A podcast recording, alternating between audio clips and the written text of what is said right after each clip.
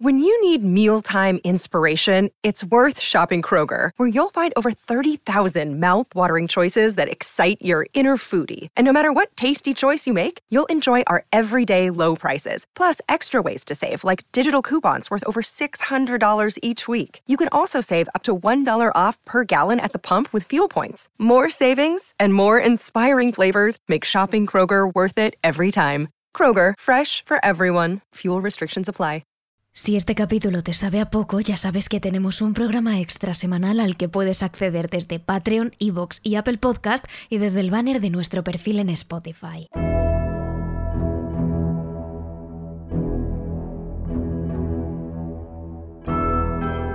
El pasado no puede ser cambiado, pero el futuro aún está por escribirse. Esta es una frase que habremos escuchado o leído más de una vez en toda nuestra vida. Algunos, incluso, achacan esta cita a nuestro protagonista de hoy, al mismísimo Nostradamus. Pero nosotras hemos querido rescatar estas palabras, porque hace muchos, muchos años hubo quien ya escribió nuestro futuro, y en muchas ocasiones acertó. Él era, como acabamos de mencionar, Nostradamus, considerado a día de hoy como uno de los profetas más importantes de la historia. Llegó a predecir acontecimientos que ocurrieron cientos de años después de su muerte, como la llegada al poder de Hitler o los atentados del 11 de septiembre, de los que por cierto os hablamos en profundidad en nuestro capítulo número 46 de la cuarta temporada de Terrores Nocturnos. Pero al igual que Nostradamus fue capaz de señalar acontecimientos importantes que sucederían en un futuro, también hizo varias predicciones para el 2023 que ya se cumplieron y otras tantas para el 2024 que veremos si también se cumplen. Y, por supuesto, os las vamos a contar todas aquí con detalle en este capítulo de Terrores Nocturnos. ¿Qué nos deparará el próximo año? Terrores Nocturnos con Emma Entrena y Silvia Ortiz.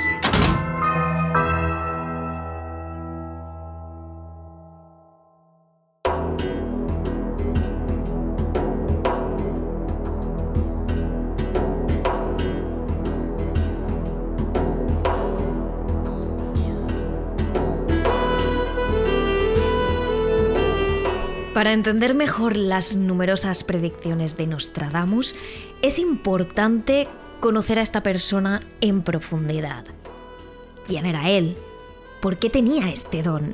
¿Por qué se hizo tan famoso? ¿Y por qué sigue siendo tan conocido a día de hoy? Vayamos por partes.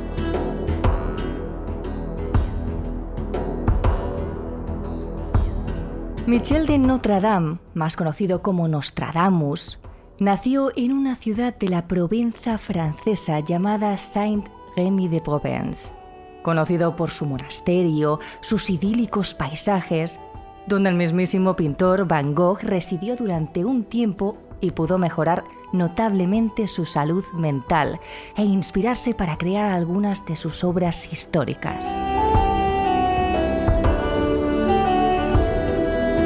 Bien, pues el 14 de diciembre de 1503 nació en esa misma localidad Nostradamus, en el seno de una familia originariamente judía, pero que se había convertido al catolicismo antes de que él naciera.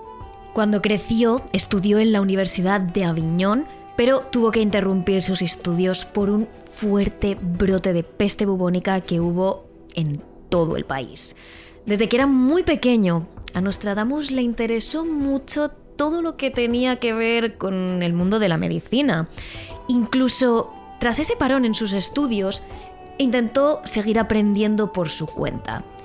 Y poco después decidió ayudar a los miles de enfermos de peste, trabajando como boticario en una farmacia de su zona, atendiendo a los numerosos enfermos que acudían al establecimiento a pedir algún tipo de remedio para sus dolores.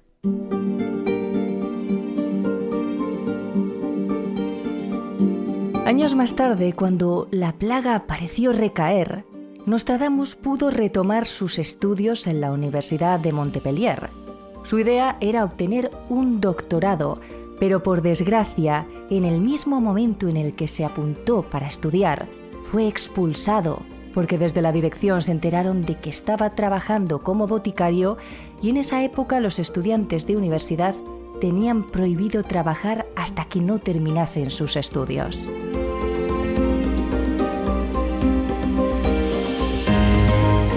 Nostradamus se casó por primera vez en 1531. Junto a su esposa tuvieron dos preciosos hijos, pero apenas tres años después, tanto ella como sus pequeños murieron a causa de otro brote de peste. Una enfermedad que no afectaría directamente a Nostradamus, pero con la que tuvo que convivir gran parte de su vida.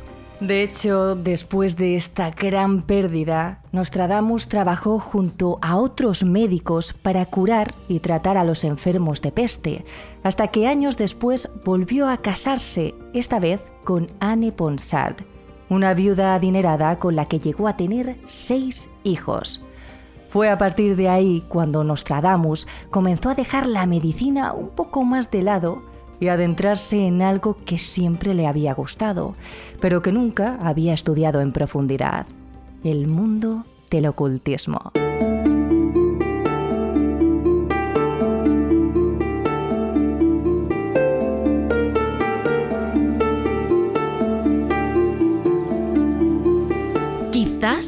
Fue este el primer paso de lo que luego conseguiría, ser reconocido y dedicarse plenamente a ello, y por lo que se le conociera incluso siglos después de su muerte. Fue a partir de aquí cuando empezó a escribir las famosas profecías. De hecho, llegó a escribir cientos, incluso miles, todas ellas de una forma un tanto característica, puesto que Nostradamus jamás escribió ninguna de ellas de forma específica. De hecho, utilizaba un lenguaje críptico con palabras en latín, en griego o en otros idiomas, además de utilizar metáforas o eliminar partes de las palabras e incluso cambiar el orden de las letras. En estos versos poéticos siempre evitaba hacer afirmaciones concisas o hablar de ciertos sujetos, para no ser criticado por la sociedad, ya que uno de sus mayores miedos era ser perseguido de herejía por la Inquisición, la cual se encargó durante siglos de acabar con infinidad de personas que pensaban diferente a lo establecido o simplemente se salían un poco de la norma. Se decía que cuando empezaba a dibujarse en su mente una de estas profecías, Nostradamus preparaba una especie de ritual para concentrarse en ella y poder plasmarla posteriormente sobre el papel. Esta consistía en sentarse sobre un trípode de bronce y contemplar el interior de un cuenco de bronce lleno de agua, varios aceites y especias. A partir de ahí tenía que dejar su mente en blanco y poco a poco se dibujaban esas profecías que marcarían un antes y un después en la historia.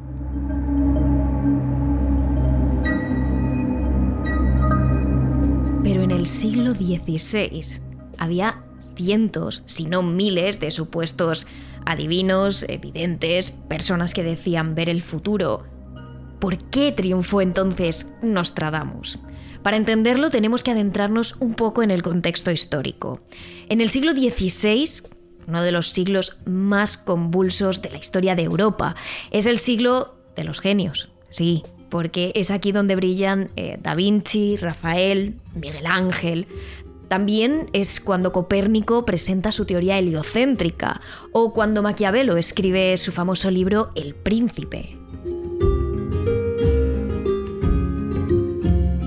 Pero la realidad es que el siglo XVI está marcado por las guerras, ya sean políticas o religiosas, por la inestabilidad de los estados, las crisis económicas, los desastres naturales, las hambrunas, las plagas y las epidemias.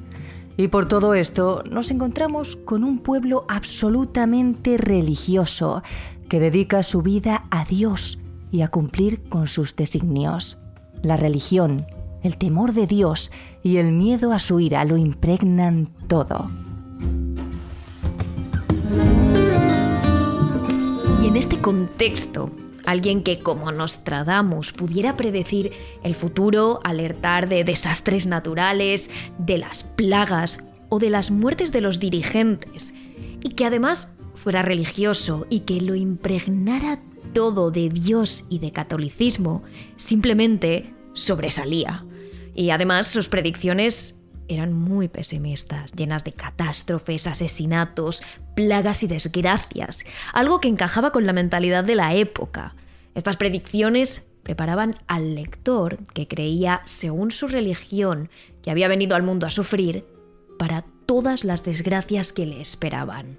Pero lo cierto es que aunque las predicciones de Nostradamus se publicaron en 1555, Nostradamus salió realmente a la fama en Francia en 1559. Fue en ese año cuando, tal y como habían predicho sus centurias, el rey del país, Enrique II, falleció trágicamente durante la celebración de un torneo. Desde entonces, Nostradamus escribió muchas más predicciones y entabló una relación cercana con la viuda de Enrique II y madre de sus tres sucesores, Catalina de Médicis, y se convirtió en un astrólogo. En 1560 incluso fue invitado al Palacio de Blois para conocer a sus hijos y conocer sus horóscopos, y a partir de ahí su fama se extendió no solo por Francia, sino por toda Europa. Y no es de extrañar, pues las profecías de Nostradamus predijeron algunos de los acontecimientos más importantes de la época. Y tras su muerte, en 1566, a la edad de 62 años, su fama siguió extendiéndose por todo el mundo hasta llegar a nuestros días. En su sepulcro, ubicado en la Place Saint-Laurent, aún a día de hoy se conserva su epitafio originalmente escrito en latín, que traducido al castellano diría algo así. Aquí descansan los restos mortales del ilustrísimo Michel Nostradamus, el único hombre digno, a juicio de todos los mortales, de escribir con pluma casi divina bajo la influencia de los astros y el futuro del mundo.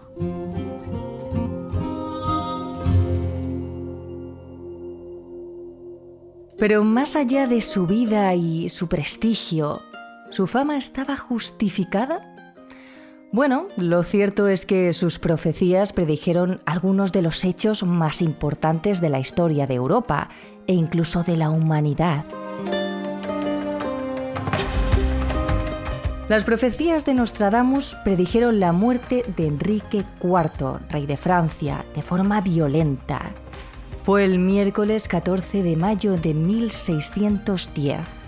Enrique IV atravesaba las calles de París en una carroza cuando un fanático que estaba en contra de sus concesiones a los protestantes, Francisco Rabaillac, lo atravesó con un cuchillo de doble filo y acabó con su vida.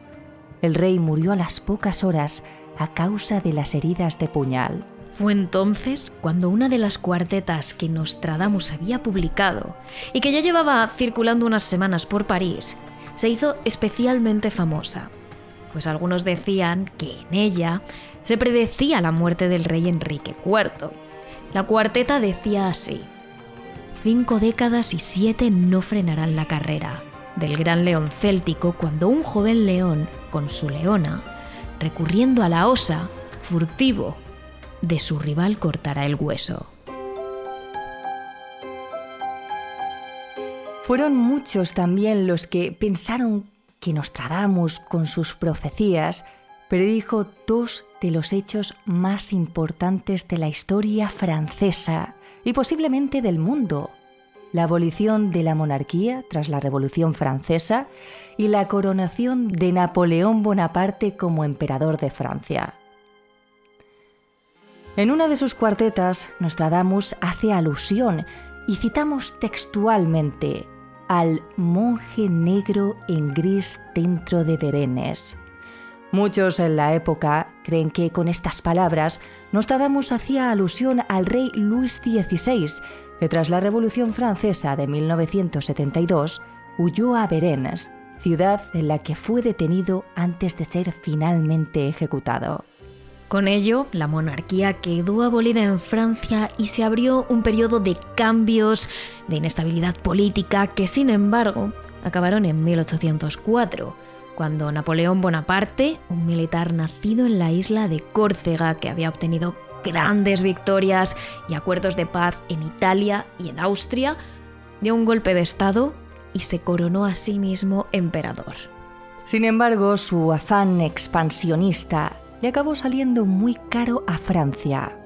Napoleón quiso de alguna forma conquistar Rusia y España, donde el invierno y las revueltas le hicieron fracasar. Esto suponía que Napoleón muriera en el exilio, mientras en Francia se establecía la monarquía y se perdían todos los avances sociales, democráticos y políticos que se habían logrado con la Revolución Francesa. Pues bien, muchos entendidos de la época dijeron que con esta cuarteta Nostradamus ya predecía en 1555 la coronación de Napoleón Bonaparte como emperador de Francia en 1804. Dice así, un emperador que nacerá cerca de Italia, que será vendido muy caro al imperio. Verán con cuántas gentes se alía que les parecerá menos príncipe que carnicero.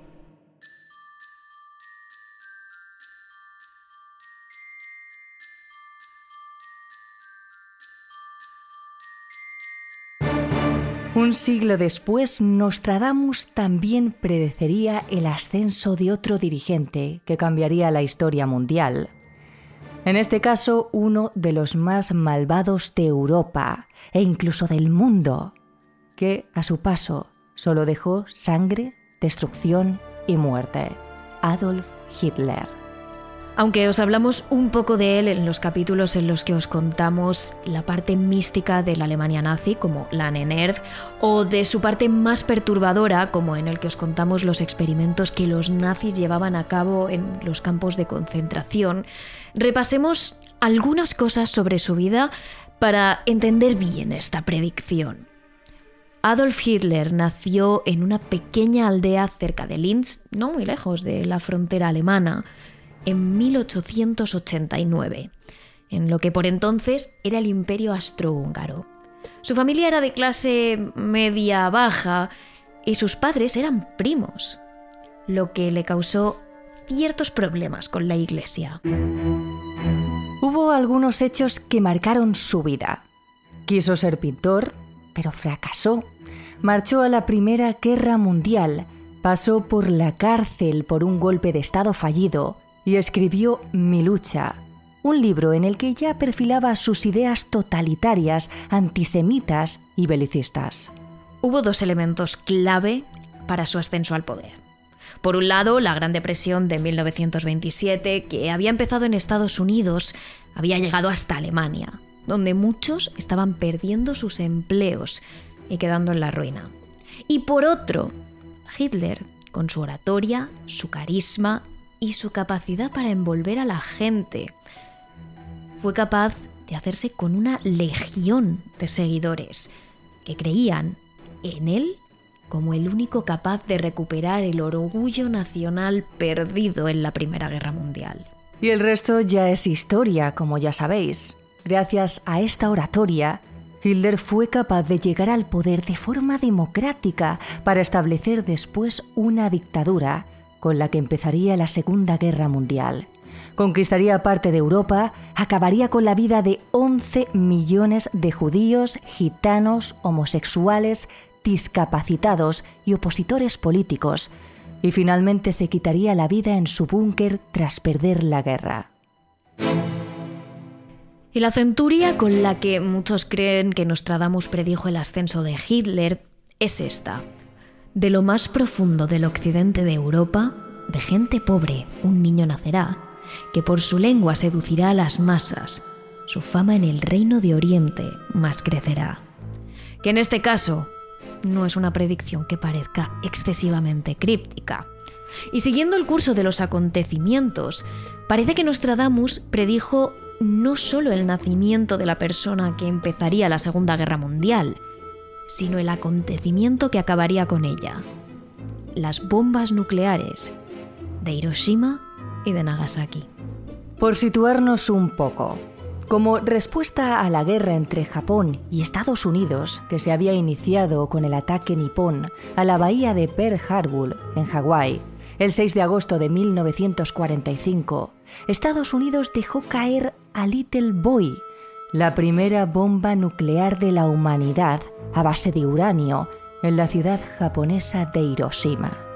Esto provocó una tremenda explosión y una nube en forma de hongo en el cielo, además de la muerte de 166.000 personas. Esto supone el 30% de la población total de Hiroshima, que murió en el acto, entre 70.000 y 80.000 personas.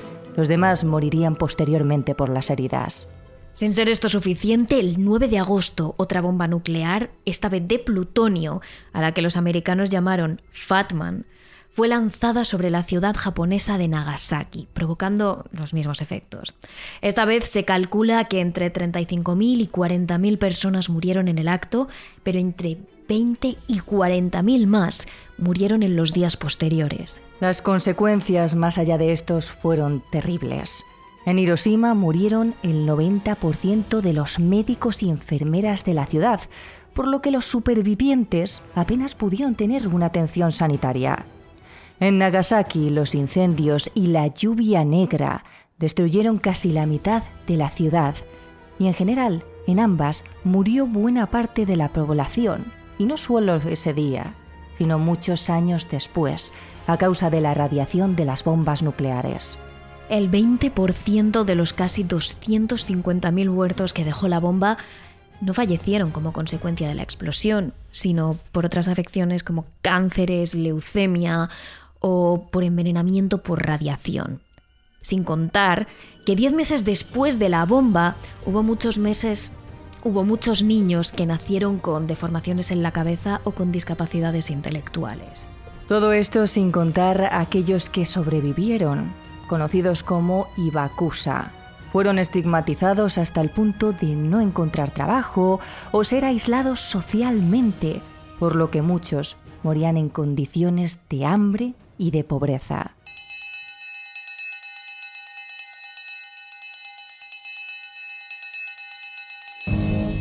Con todo este contexto, entendemos por qué muchos interpretan que este cuarteto de Nostradamus habla de las bombas nucleares que cayeron sobre estas dos ciudades y las consecuencias que tuvieron. Dice así, cerca de las puertas y dentro de dos ciudades habrá dos azotes como nunca vio nada igual, hambre dentro de la peste, por el hierro fuera arrojados, pedir socorro al gran Dios inmortal.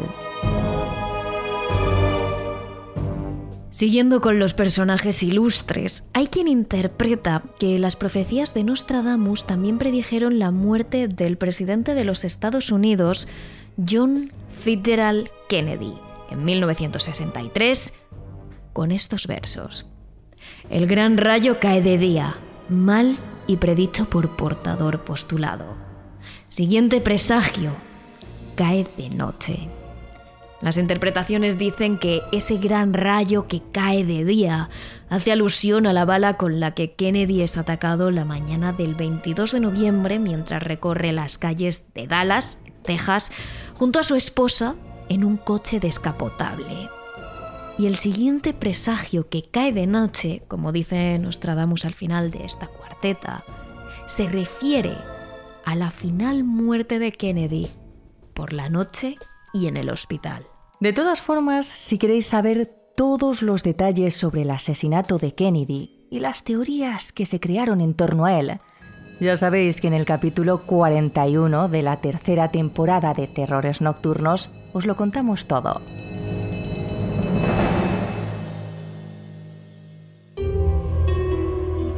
Y por supuesto, Nostradamus también predijo algunas de las tragedias que más nos han impactado en los últimos 100 años.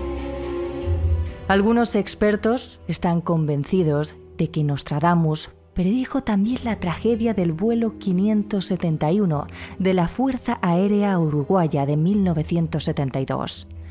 Por si no lo recordáis, se trata de uno de los accidentes aéreos más conocidos del mundo de la aviación internacional. El avión viajaba entre Montevideo y Santiago de Chile con cinco tripulantes y 40 pasajeros. Cuando, por un error del copiloto, la nave acabó chocando directamente contra una montaña. Tres miembros de la tripulación y diez pasajeros murieron inmediatamente. Pero durante la primera noche fallecieron cuatro personas más debido a las gélidas temperaturas y a sus graves heridas. En las semanas posteriores murieron 12 más. En total, 29 fallecidos. En los 72 días que tardaron en ser rescatados, los 16 supervivientes que quedaron sufrieron penurias extremas, entre ellas la congelación, la sed y el hambre. De hecho, solo sobrevivieron debido a que consumieron la carne de algunos de los fallecidos, es decir, porque durante esos más de dos meses se volvieron antropófagos. Nostradamus, dicen las interpretaciones, se refiere a este incidente en este cuarteto. La voz oída del insólito pájaro sobre el cañón del espiral suelo Tan alto se elevará del grano la tarifa que el hombre del hombre será antropófago, siendo el pájaro el avión y los hombres antropófagos los supervivientes. Y por supuesto, una de sus predicciones más conocidas es la del atentado al World Trade Center de Nueva York en 2001, en el que varios aviones fueron secuestrados por el grupo terrorista Al Qaeda para ser estrellados entre otros objetivos en las Torres Gemelas o en el Pentágono y que dejaron 2.996 muertes, incluyendo las de los 19 terroristas suicidas y 25.000 heridos. Nostradamus parece referirse a este incidente de forma muy clara en las siguientes líneas. 5 y 40 grados el cielo arderá, fuego acercándose a la gran ciudad nueva, al instante, gran llama esparcida saltará, cuando se quiera los normandos probar. En el fuego del centro de la tierra hará temblar alrededor este ciudad nueva. Dos grandes rocas largo tiempo harán guerra.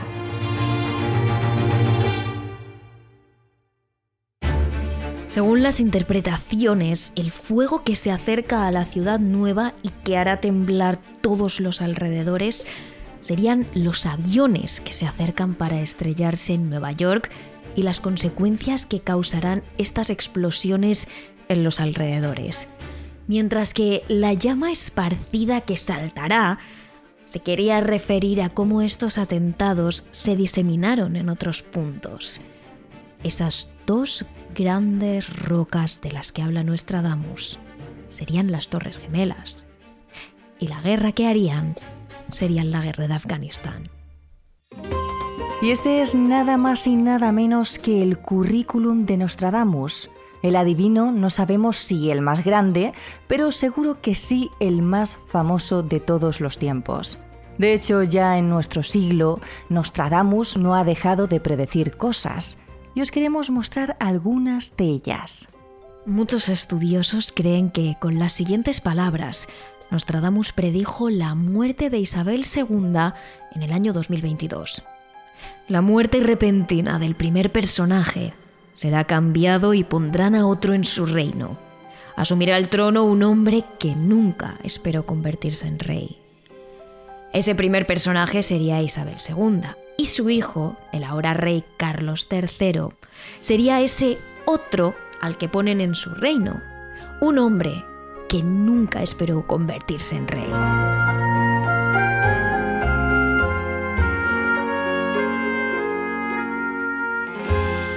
Con las palabras que hacían referencia a la invasión de una gran ciudad europea, muchos pensaron que el boticario francés predijo la invasión de Rusia a Ucrania. Y aunque está algo cogido por pinzas, en lo que sí acertó es que en este conflicto provocaría una crisis económica a nivel mundial. La miel costará mucho más que la cera de las velas, tal alto el precio del trigo. también advirtió de un fenómeno tan serio y tan real de nuestra época como el calentamiento global, con varios de sus cuartetos, pero estos son sin duda los más conocidos. Como el sol, la cabeza quemará el mar resplandeciente.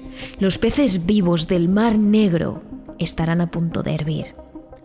Así, por esto, Nostradamus predijo sequías que provocarían enormes hambrunas, como la que este 2023 ha asolado el cuerno de África. Y la pregunta que nos ha traído hasta aquí es la siguiente. ¿Qué nos depara este año 2024 según Nostradamus?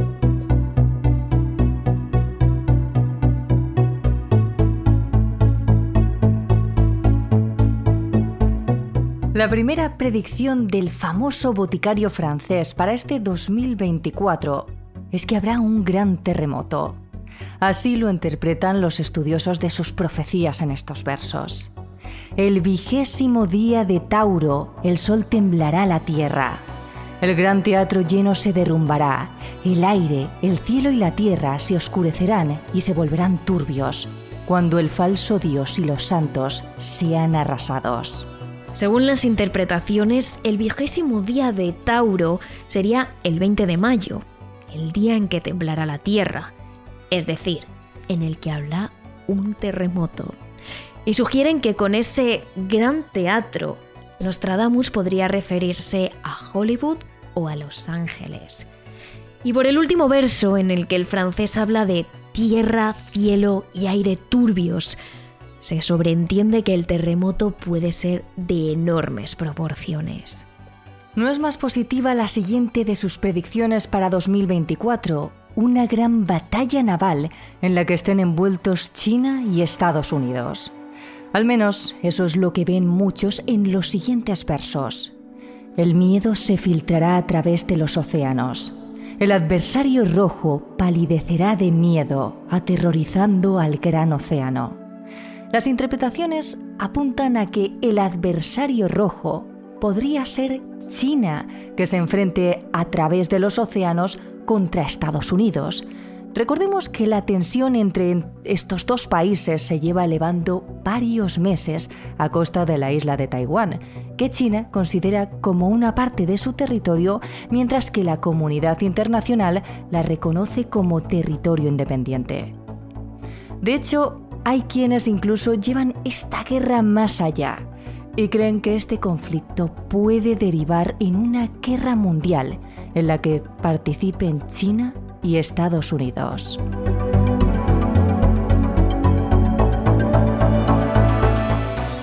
El profeta francés también advirtió de que el cambio climático y el calentamiento global provocarían grandes catástrofes. La tierra seca se volverá más reseca y habrá grandes inundaciones, una gran hambruna causada por una ola pestífera. Las interpretaciones apuntan a que Nostradamus ya profetizó que el cambio climático nos dejaría cada vez fenómenos meteorológicos más extremos como las inundaciones y las sequías. Y muchos creen que esa ola pestífera que causaría una gran hambruna podría ser un tsunami que afectara a tierras de cultivo, dejando a mucha gente sin nada que llevarse a la boca.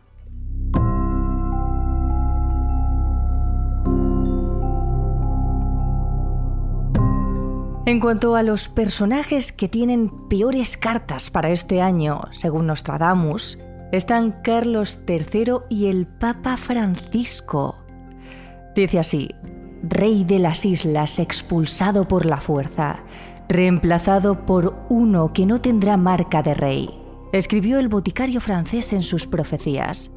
Según las interpretaciones, Nostradamus predice aquí cómo Carlos III será expulsado del trono y cambiado por alguien que no es de la familia real. Es decir, el profeta apuntaría aquí a la caída de la monarquía británica que sería reemplazada por una república.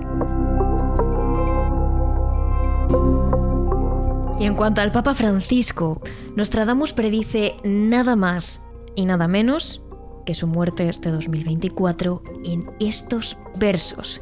Al menos repetimos Eso dicen las interpretaciones. A través de la muerte del anciano pontífice, se elegirá a un romano de buena edad. Recordemos que la salud del Papa Francisco de 86 años ha empeorado mucho en los últimos meses, obligándolo incluso a pasar por quirófano varias veces. Pero parece ser que Nostradamus habría visto incluso quién sustituirá a Jorge Bergoglio como sumo pontífice una vez fallecido. No será el romano pontífice elegido, ni cerca ni lejos se le prestará atención. Un joven de piel oscura con la ayuda del gran rey entregará la bolsa a otro de color rojo. Estos versos sugieren, según muchos, que el próximo papa sería un hombre de Asia o de África.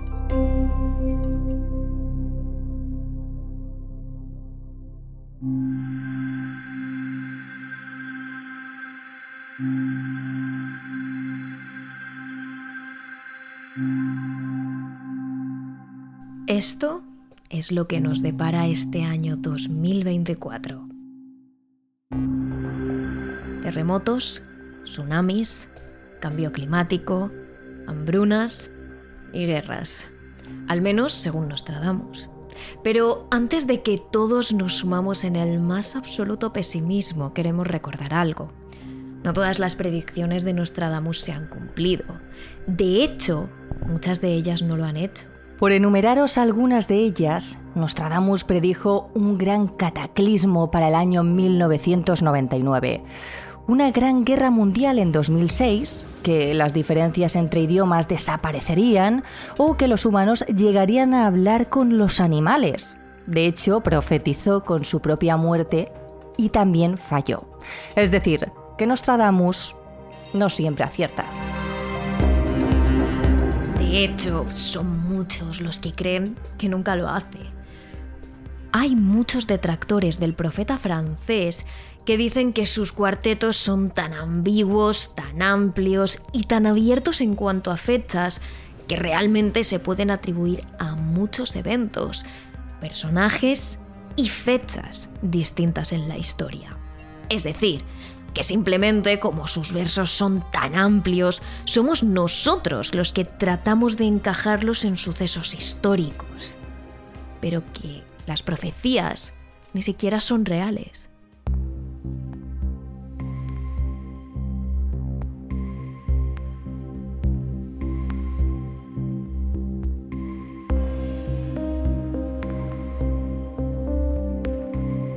En todo caso, como siempre, ya sabéis nuestro dicho.